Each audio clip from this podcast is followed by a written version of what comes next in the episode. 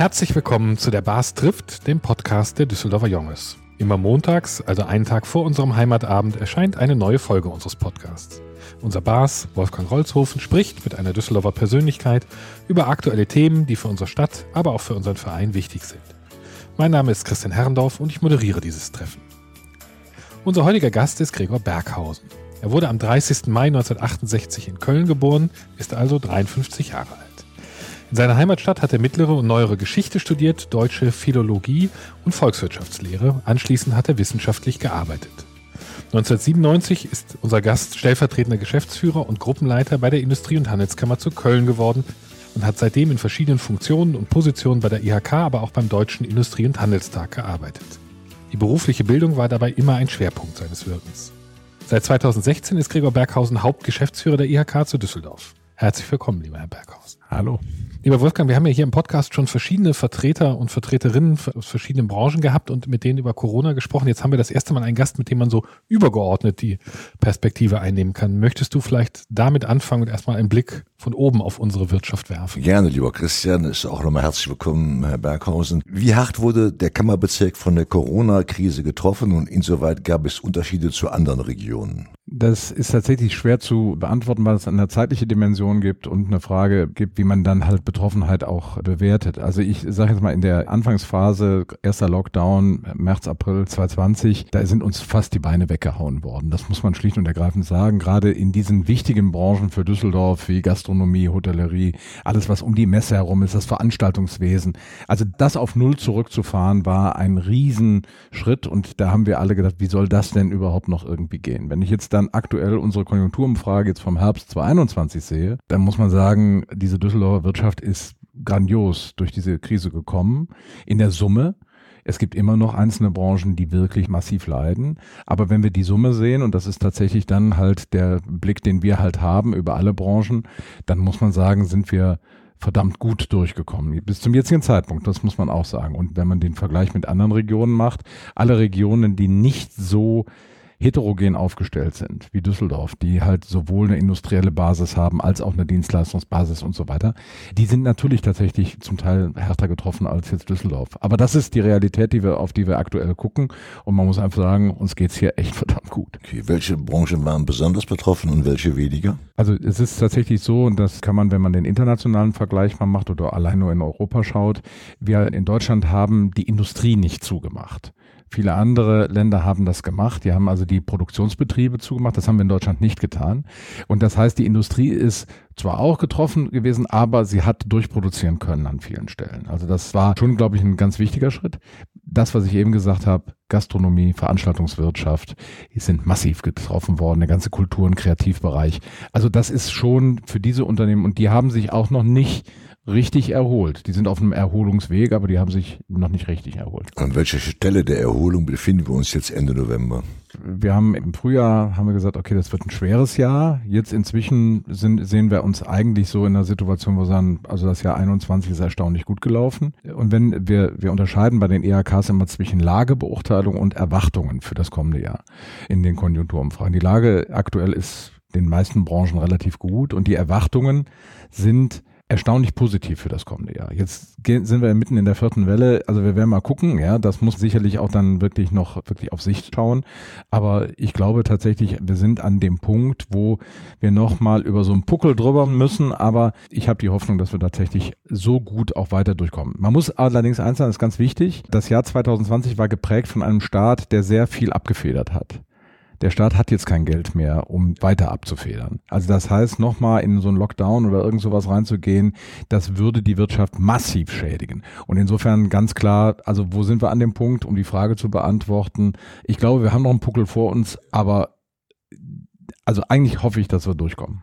Wenn man im Vergleich dazu die Umfragen des IFO-Instituts sieht, sie ist jetzt vier Monate hintereinander jeweils äh, rückläufig gewesen. Was ist da der Unterschied zwischen Düsseldorf und, und dem Rest der deutschen Wirtschaft? Es gibt gar nicht so einen Unterschied zwischen Düsseldorf und dem Rest der deutschen Wirtschaft, sondern Düsseldorf ist von der Heterogenität, hatte ich ja eben schon mal gesagt, so aufgebaut, dass man halt einfach sagen kann, Rückgänge in einzelnen Bereichen lassen sich kompensieren von anderen. Also okay, das heißt auch, auch in den Erwartungen spiegelt sich das dann wieder. Das ist so in der Summe. Deswegen bin ich immer vorsichtig, wenn man so sagt, so, ah, wir sind da gut durchgekommen, da sagen immer eine ganze Reihe Unternehmer, ey, was was erzählt er da eigentlich?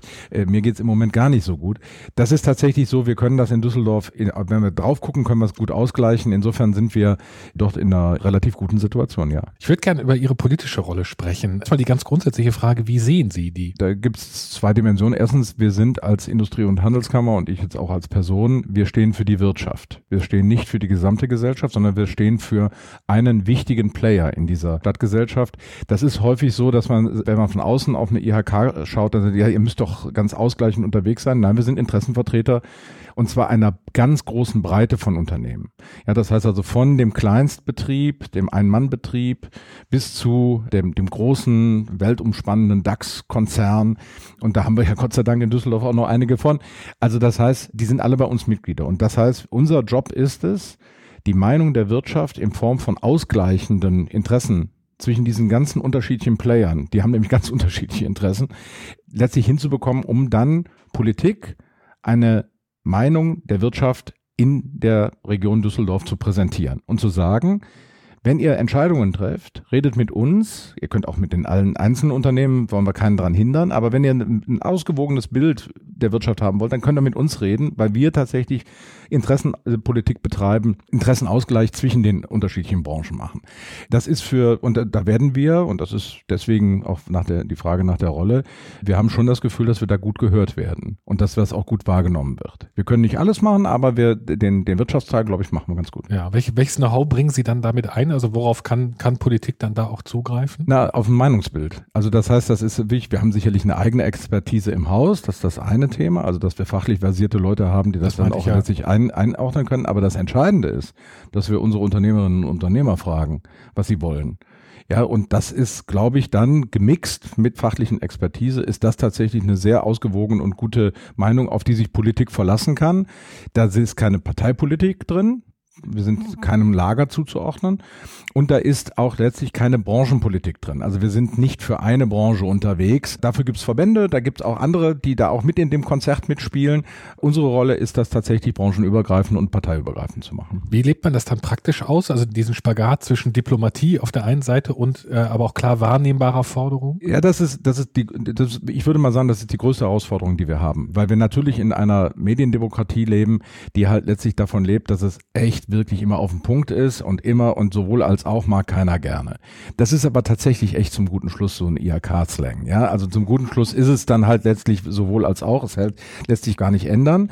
Das, also ich sage jetzt mal, das ist häufig so, Journalisten mögen es nicht so auf den ersten Genuss, aber wenn man halt eine Zeit lang mit uns zusammenarbeitet, merkt man, echt, das hilft, ja, dass man beide Seiten sieht, dass man unterschiedliche Perspektiven hat, dass man auch eine Perspektive von kleinen Unternehmen und von großen Unternehmen schön aufbereitet bekommt. Das ist für den Erkenntnisgewinn am Ende größer als letztlich eine sehr, sehr pointierte, klare Aussage, die aber dann halt letztlich die Hälfte der Botschaft halt am Ende des Tages dann unterschlägt. Was sind denn die wichtigsten und unumstößlichen Positionen Ihres Hauses? Weniger Staat, mehr Markt. Das ist sicherlich ein ganz wichtiger Punkt. Also das heißt, wenig staatliche Eingriffe in die Wirtschaft, Wirtschaft machen lassen das führt dann auch letztlich zu solchen, solchen Fragen, die wir als Position auch haben, was das Thema Bürokratieabbau angeht. Also das heißt, wenig die Wirtschaft zu gängeln, möglichst viel machbar zu machen, klare Rahmenbedingungen für die Wirtschaft zu definieren. Das ist zum Beispiel in der aktuellen politischen Diskussion das Wichtige. Kein Mensch ist gegen die Klimawende, Verkehrswende, aber man muss saubere Rahmenbedingungen definieren, in, unter denen Unternehmen äh, planen können und dann können sie das auch machen. Dann sind Unternehmen auch sehr bereit, auch letztlich politische Ziele zum Beispiel zu unterstützen. Das ist für uns wichtig. Also wenig reglementieren und wenn man reglementiert, reglementiert, möglichst klar Voraussetzungen schaffen, um dann halt auch Unternehmen arbeiten lassen zu können. Das ist, glaube ich, sicherlich ein, ein, ganz wichtiger Punkt, den wir haben bezogen auf die Region. Ist uns natürlich tatsächlich wichtig, das, was wir an Leistungen hier in Düsseldorf haben, an Möglichkeiten haben, die die Wirtschaft bietet, auch die wirklich zu nutzen. Also das heißt, Standortpolitik zu betreiben, die die Unternehmen unterstützt und sie nicht behindert. Auch das ist natürlich eine ganz klare DNA so einer IHK. Das gilt dann für Flächen, das gilt für Verkehrsplanung und so weiter. Das könnte man dann jetzt detailliert runterbeten.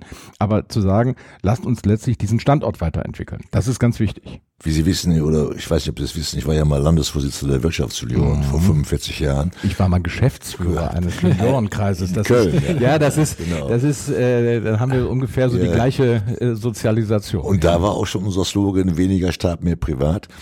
Wobei ich glaube, wenn ich so jetzt die 45 Jahre zurückgucke, die Vorschriften, die Bürokratie ist schon gewachsen. Natürlich. Das ist, also das muss man ganz klar sagen. Und wir haben ja ganz unterschiedliche Ebenen. Wir haben natürlich die kommunale Ebene, die Landesebene. Gerade auf der Landesebene haben wir schon das Gefühl, auch auf der kommunalen Ebene, dass versucht wird, das einzudämmen ja, also das gerade die, die aktuelle Landesregierung in Nordrhein-Westfalen hat ja dann gesagt, also nur neue äh, Gesetze, wenn man andere dann dafür genau, wieder aufhöht. Ja. Äh, wenn man sieht, was an Regulatorik aus dem europäischen Raum letztlich kommt, Zukunft, ja. das ist natürlich eine Riesenbelastung für Unternehmen. Und da geht es darum, das ist jetzt so eine Positionierung, die wir, die, die wir ganz klar haben, zu sagen, okay, lasst uns das, was wir europaweit auch als Regelwerk haben, lasst uns das umsetzen, aber nicht unbedingt noch was draufpacken. Ja, das ist halt so, da, da haben wir in Deutschland so eine Neigung zu sagen. Der neigt dazu, der Deutsche. Noch ein bisschen besser als Sie. Ja, und wir, wir sind halt letztlich an, an vielen Stellen Bürokratie und Gerechtigkeitsverliebt. Ja, das muss man so sagen. Das ist so, so sind wir Deutsche Unsere halt. preußische Wurzel. So, ja, ja und dann äh, aus diesen Gründen machen wir dann manche Sachen dann doch noch ein bisschen, da drehen wir noch eine Drehung weiter, die dann halt vielleicht auch am Ende ein Wettbewerbsnachteil für deutsche Unternehmen sein kann. Und das sollte nicht passieren. Die Schuldenfreiheit der IHK war der IHK ja immer besonders wichtig. Ja. Wie erleben Sie die aktuelle Haushaltssituation der Stadt? Ja, die ist schwierig. Das, also da sind wir auch in Gesprächen mit der, mit der Stadt. Die ist natürlich schwierig. Also die Corona-Pandemie hinterlässt natürlich ihre Schleifspuren auch in einem städtischen Haushalt. Äh, wie wird sich die, die Stadt da in Bezug auf den Haushalt weiterentwickeln? da geht es gar nicht immer darum, muss man irgendwelche Grundsätze letztlich dann verfolgen oder als Mantra so vor sich hertragen, sondern das Wichtige ist, tatsächlich haben wir einen Anspruch, den wir erheben als Stadt oder entschuldigen wir mit der Politik, dass wir jetzt dann doch mehr Geld brauchen. Das ist ein ganz, ganz großer Unterschied. Und da glaube ich, haben wir auch das Gefühl, dass, dass da aktuell sehr verantwortungsvoll handelt wird und überlegt wird, wie können wir tatsächlich auf der einen Seite die Stadt in ihrer Substanz erhalten und auch, auch weiterentwickeln ohne halt letztlich zum guten Schluss Grundsätze, die wir über viele Jahre hier in dieser Stadt gehabt haben, dann über Bord werfen zu müssen.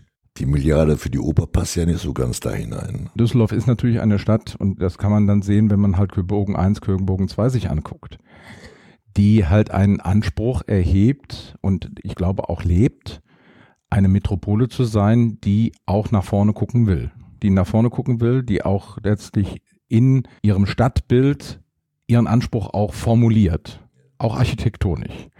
Dazu gehört auch ein Opernhaus im Übrigen. Ja, das heißt also, ich glaube nicht, dass in der Wirtschaft die Leute doch wirklich gegen einem, über einem Opernhaus stehen. Es muss ordentlich finanziert sein man muss sich überlegen, wie macht man das ordentlich. Wir haben jetzt, wenn man halt rein aufwärts guckt, mal ein Beispiel, wie es echt schwierig ist, ja, und wie man zum guten Schluss halt letztlich von den Kosten erschlagen wird und das auch letztlich dann zum guten Schluss kein nutzbares Objekt ist. Ja, man muss ja einfach sagen, da spielt in diesem Opernhaus nichts, obwohl es so teuer ist. Und man hat natürlich auf der anderen Seite solche Beispiele wie zum Beispiel dann auch äh, in Hamburg mit der Elbphilharmonie, das gehört auch zu einer großen Stadt dazu. Sage ich jetzt einfach, und einer Stadt, die einen Anspruch hat, da gehört auch letztlich ein entsprechender Kulturbetrieb dazu und den Anspruch, den man äh, über den Kulturbetrieb äh, formuliert.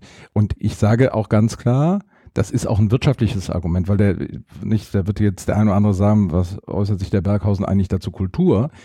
Da ist aber der Punkt, natürlich, wenn wir ein standortpolitisches Profil haben wollen als Stadt, wenn wir Tourismus betreiben wollen, wenn wir attraktiv sein wollen für Kongresse, für Messebesucher, dann gehört eine gewisse kulturelle Infrastruktur auch dazu. Welche Wünsche haben Sie mit Blick auf die Entwicklung der Innenstadt? Da haben wir sogar sehr klare Vorstellungen. Die IHK glaubt und die Unternehmen in der IHK glauben halt einfach, dass wir eine Herausforderung haben, die sich im Wesentlichen verbindet natürlich mit dem Onlinehandel. Also das heißt, Düsseldorf ist erstmal im Innenstadtbereich eine Handelsstadt als zentrales Element die Königsallee. Jetzt sage jetzt mal mit der Schadowstraße ein anderes Commitment an dieser Stelle. Aber wir wissen natürlich über die Entwicklung, die wir aus dem Onlinehandel haben dass es nicht mehr reichen wird, einfach nur eine Einkaufsstadt zu sein. So, das heißt, wir müssen diese Transformation der Innenstadt, also als ein Ort von hoher Aufenthaltsqualität, wo sich das umkehrt. Ich gehe nicht einkaufen, um danach essen zu gehen, sondern ich gehe essen und gehe nebenbei auch was einkaufen. Oder ich gehe in den Kulturbetrieb rein, der, den diese Stadt hat. Nee, vorher gehe ich essen und, und gehe was shoppen. Das heißt, das ist eine ganz andere Form, wie wir in Zukunft mit unseren Innenstädten umgehen müssen. Das heißt, dass da muss Kultur sein, da muss Leben sein, da muss eine ordentliche Gastronomie sein, da muss auch unterschiedliche Gastronomie sein für unterschiedliche Zielgruppen, die in diese Stadt kommen. Und dann, glaube ich, ist die Innenstadt lebenswert. Das, was dazu kommt, ist eine anspruchsvolle Architektur. Also die, die weitere Umgestaltung der Düsseldorfer Innenstadt gehört da absolut dazu. Zu überlegen, was brauchen die Menschen eigentlich, damit sie sich in Zukunft gerne in dieser Stadt aufhalten wollen? Das sind natürlich dann solche Fragen, die, die haben wir mal als IHK mit dem Thema Rheinboulevard, kennt der eine oder andere. Das heißt, die Verlängerung der Schadowstraße im Prinzip dann bis, bis, zum, Rhein bis zum Rhein runter. Flingerstraße. So, da muss man natürlich dann sagen, ja, da muss man irgendwas an der Heinrich-Heide-Allee machen, weil sonst funktioniert das nicht, weil im Moment ist das irgendwie nicht nur eine optische, sondern eine gefühlsmäßige Barriere. So, das sind alles genau die Punkte, wenn man jetzt sagt, wie wollen wir da weitermachen? Ja, genau an der Stelle. Das ist unsere Position. Wie können und müssen Einzelhändler auf diese Entwicklung reagieren? Kennen Sie positive Beispiele, die da schon äh, positiv darauf reagiert haben, auf den Wandel? Ja klar, es gibt eine ganze Reihe Unternehmen, die also letztlich sehr äh, integriert, da hat Corona im Übrigen sehr viel Positives gebracht, die also sehr integriert jetzt hingegangen sind, online kombinieren mit ihrem stationären Einzelhandel.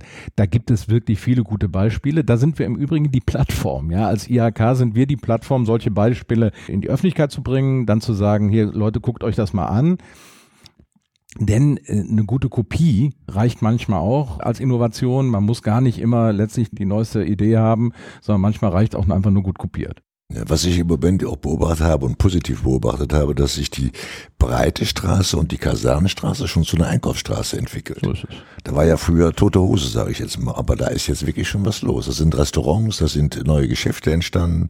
Das ist wirklich positiv, dass ja, diese das Seite ja, auch belebt Das ist wird. ja dieses Phänomen Loretto-Straße. Also ich sage mal, ja. das sind alles solche Punkte, wo wir halt natürlich wissen, das ist ein zweites äh, Element, was zu der städtischen Entwicklung, Innenstadtentwicklung natürlich gehört. Die Frage, wie entwickeln sich Mieten, wie entwickelt sich auch ein gewisser Besatz. Äh, nicht, also ein guter Besatz zieht auch letztlich weiteren guten Besatz nach sich. Das ist, das sind alles Phänomene, die kennen wir alle schon. Ich glaube nur, man muss sagen, wir brauchen Impulse, wir brauchen auch letztlich Opinion Leader, die vorangehen und wir brauchen Plattformen, auf denen sich Menschen, die daran ein Interesse haben, austauschen können, um zu sagen, wir wollen jetzt an dieser Stelle was machen und das, da gehören sowohl die Immobilienmenschen zu, als auch die Einzelhandelsmenschen, als auch die Gastronomen, als auch die Veranstaltungsleute. Und wo kommen die am besten zusammen? ich habe da so eine Ahnung. Ja, genau.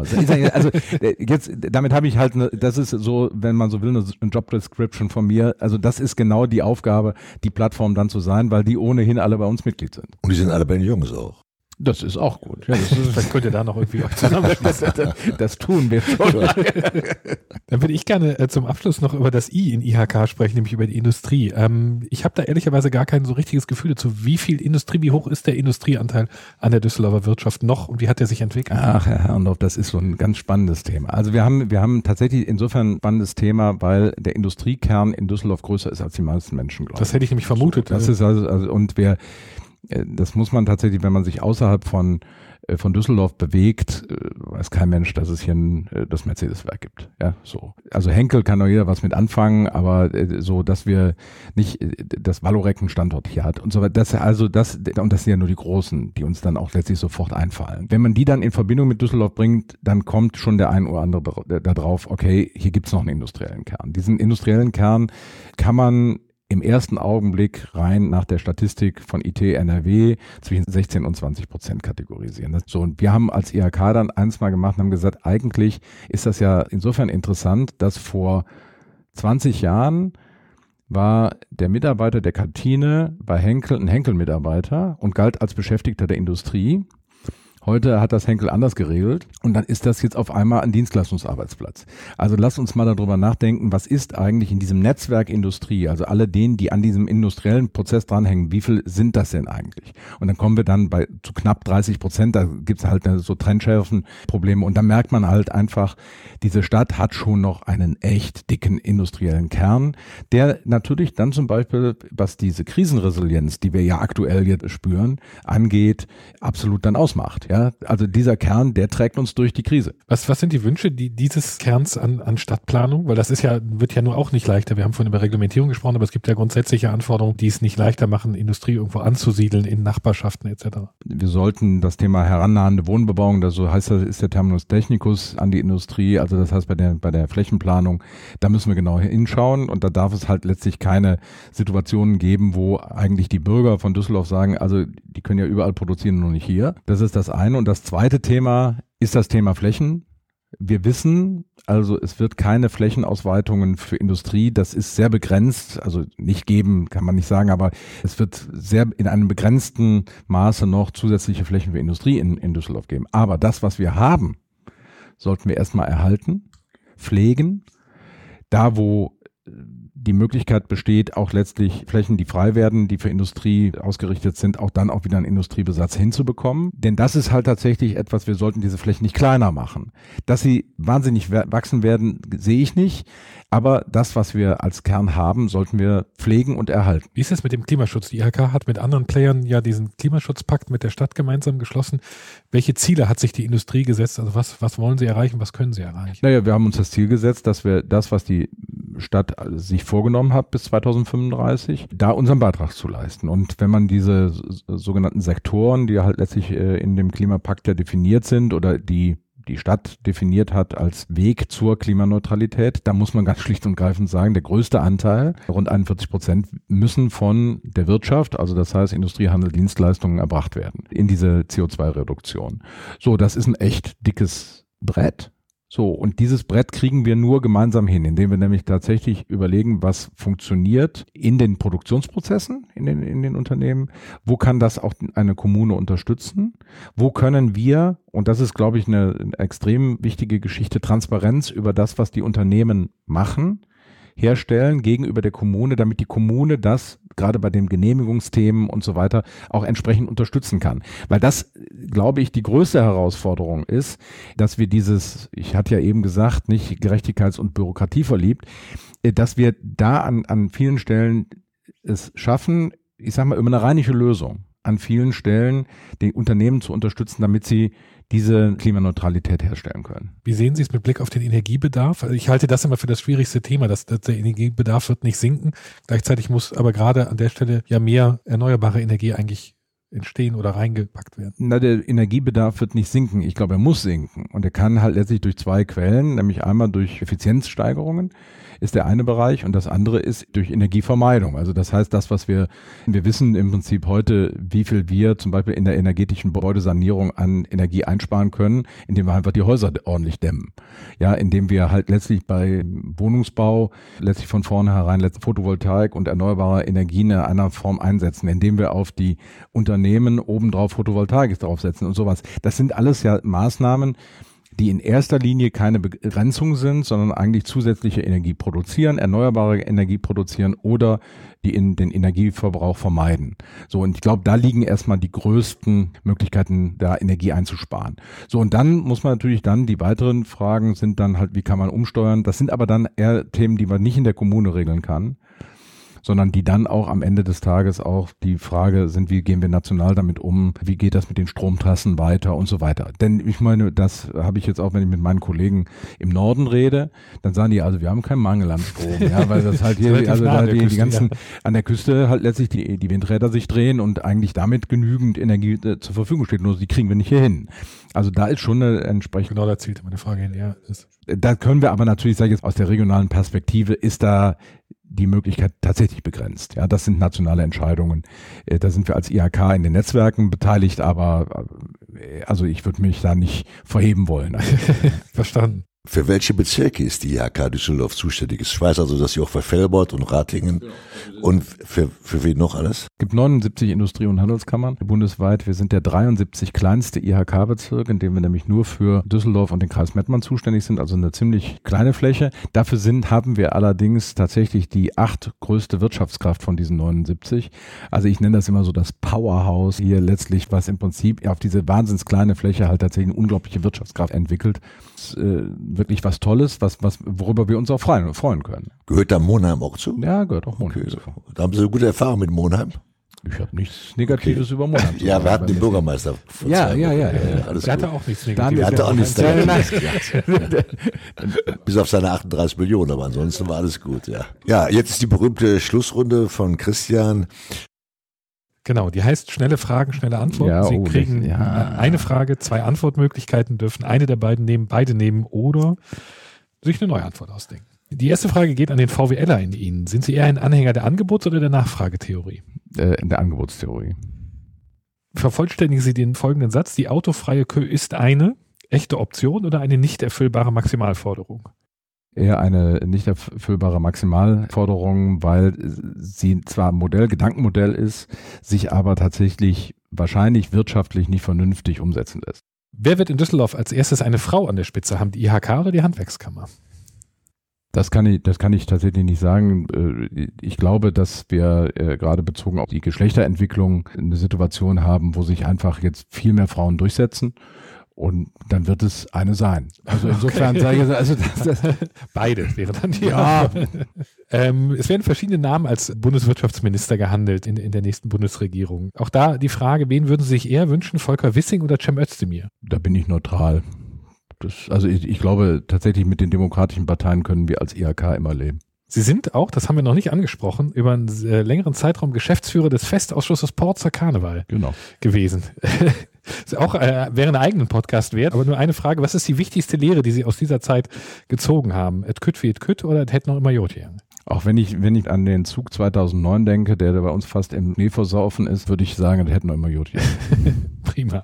Ja, wunderbar. So sind wir wieder am Ende unseres heutigen Podcasts angelangt. Ich danke Gregor Berghausen, dem Hauptgeschäftsführer der IHK, sehr herzlich für sein Kommen. Dir, lieber Christian, auch für die Mitmoderation. Ferner danken wir unserem Mann an der Technik, Thorsten Runte vom Podcast Studio NRW, dem Interpreten des Jungesliedes Mario Velvo heute wieder. Und alle Folgen unseres Podcasts und mehr Infos zu unserem Verein findet ihr auf www.düsseldorferjunges.de und auf unserer Facebook-Seite. Und jetzt wie immer Mats ab, das Jungeslied. Nirgends ob die schöne Welt mich das Leben so gefällt, als wo ich min Heimat fang, als ne Düsseldorfer Jung, als wo ich min Heimat fang, als ne Düsseldorfer Jung.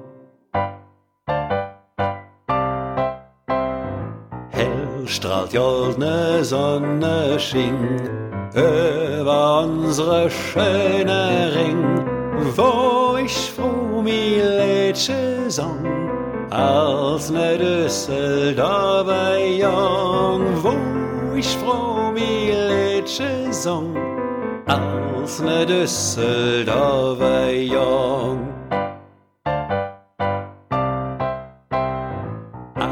Dat Liedje war so nett, wat min Mam gesungen het, wenn ich op ihr Schüss gesprang, als ne Düsseldorfer Jung, wenn ich op ihr Schüss gesprang, als ne Düsseldorfer Jung. Dies ist eine Produktion von podcaststudio.nrw.